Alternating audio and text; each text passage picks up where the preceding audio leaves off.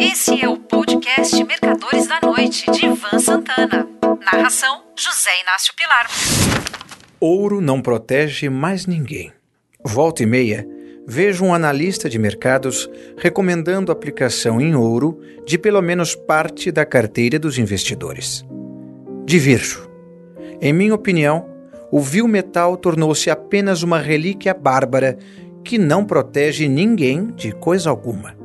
Antes de mais nada, gostaria de esclarecer que, depois que deixei de operar ações e títulos de renda fixa nos mercados brasileiros no início dos anos de 1980 e passei para os mercados mais especulativos, fiquei uns dois anos operando apenas ouro.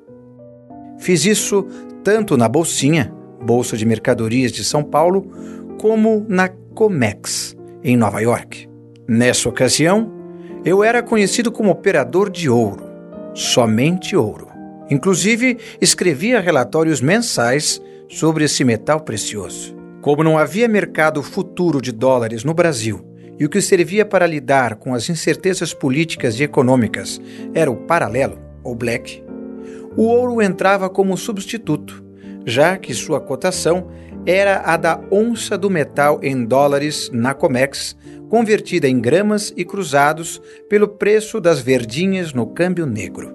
A década de 1980 foi um período áureo do ouro. O trocadilho foi sem querer.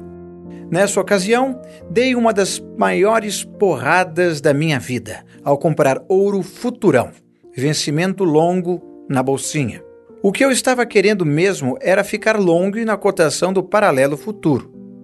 Mas, como fazer isso era impossível, oficialmente o black não existia, só me restou o ouro. Me enchi de dinheiro na época. Fiquei 40 dias sem trabalhar, viajando de carro pelas praias do Nordeste. Fora essas vezes, raramente essa commodity milenar apresenta boas perspectivas de lucros.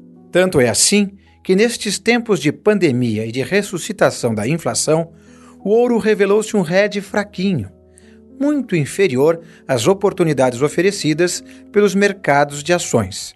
Estes sim incrementados pelas taxas de juros negativas.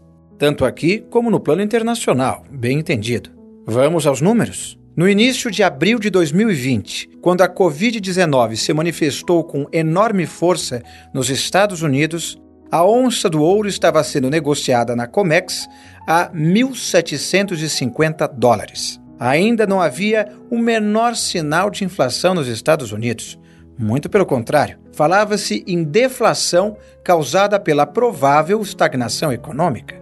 Pois bem, no momento em que escrevo esse texto, no final da quinta-feira, dia 24 de junho, o ouro está sendo negociado a 1.775 dólares. Míseros 1,43% de ganho ao longo de 14 meses. Nesse mesmo período, o índice industrial Dow Jones rendeu 62,5%, abrindo de 21.052 para 34.196 pontos. O S&P 500 valorizou-se 71,45% e o Nasdaq praticamente dobrou, pulando de 7.373 para incríveis 14.319 pontos. Vejam só, para evitar uma recessão econômica, o Fed baixou os juros para quase zero, banda de 0,00 a 0,25%. Mesmo assim, ao contrário do que acontecia antigamente, nem os grandes investidores, nem os bancos centrais mundo afora se abarrotaram de ouro. Procuraram outros ativos reais. A China, por exemplo, acumulou grandes estoques de metais básicos. Como estou propenso a desancar o ouro, cito aqui outros inconvenientes do metal. Se o caro amigo leitor quiser comprá-lo físico, em barras, terá que pagar aluguel de cofre em um banco. Se deseja ficar long em ouro futuro na Comex, vai ter que rolar permanentemente a posição. Só os vencimentos curtos têm liquidez, pagando com tango, que é a diferença a maior dos longos sobre os curtos. Se quiser aplicar em fundos de ouro, terá de pagar taxa de administração. Mas nem sempre foi assim. Entre o acordo de Bretton Woods, de julho de 1944, e o governo de Richard Nixon, entre 69 e 74, o preço da onça era tabelado a 35 dólares. Em 1971, quando Nixon acabou com o padrão ouro, o metal subiu durante uma década, chegando a 800 dólares. O último bull market aconteceu entre junho de 1999 e agosto do ano passado, quando o metal subiu de 260 dólares para 2.063, uma valorização de quase 700%. Então, a festa acabou. Verdade.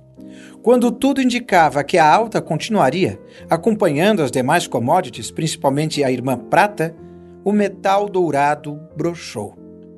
Agora, quando o Fed e o BC daqui estão anunciando novos aumentos para as taxas básicas, tudo indica que o ouro vai cair mais. Se o amigo assinante quiser ganhar dinheiro nesse mercado, a única coisa que sugiro é que fique vendido a descoberto na Comex com stop de, digamos, 50 dólares. O objetivo? Muito ambicioso. Não duvido que o ouro volte a ser negociado brevemente abaixo de 1.500 dólares, ou até menos. Claro que minha recomendação implica risco. Daí o stop que sugeri. Um forte abraço e um ótimo fim de semana para vocês. Você ouviu Mercadores da Noite de Ivan Santana. Narração: José Inácio Pilar.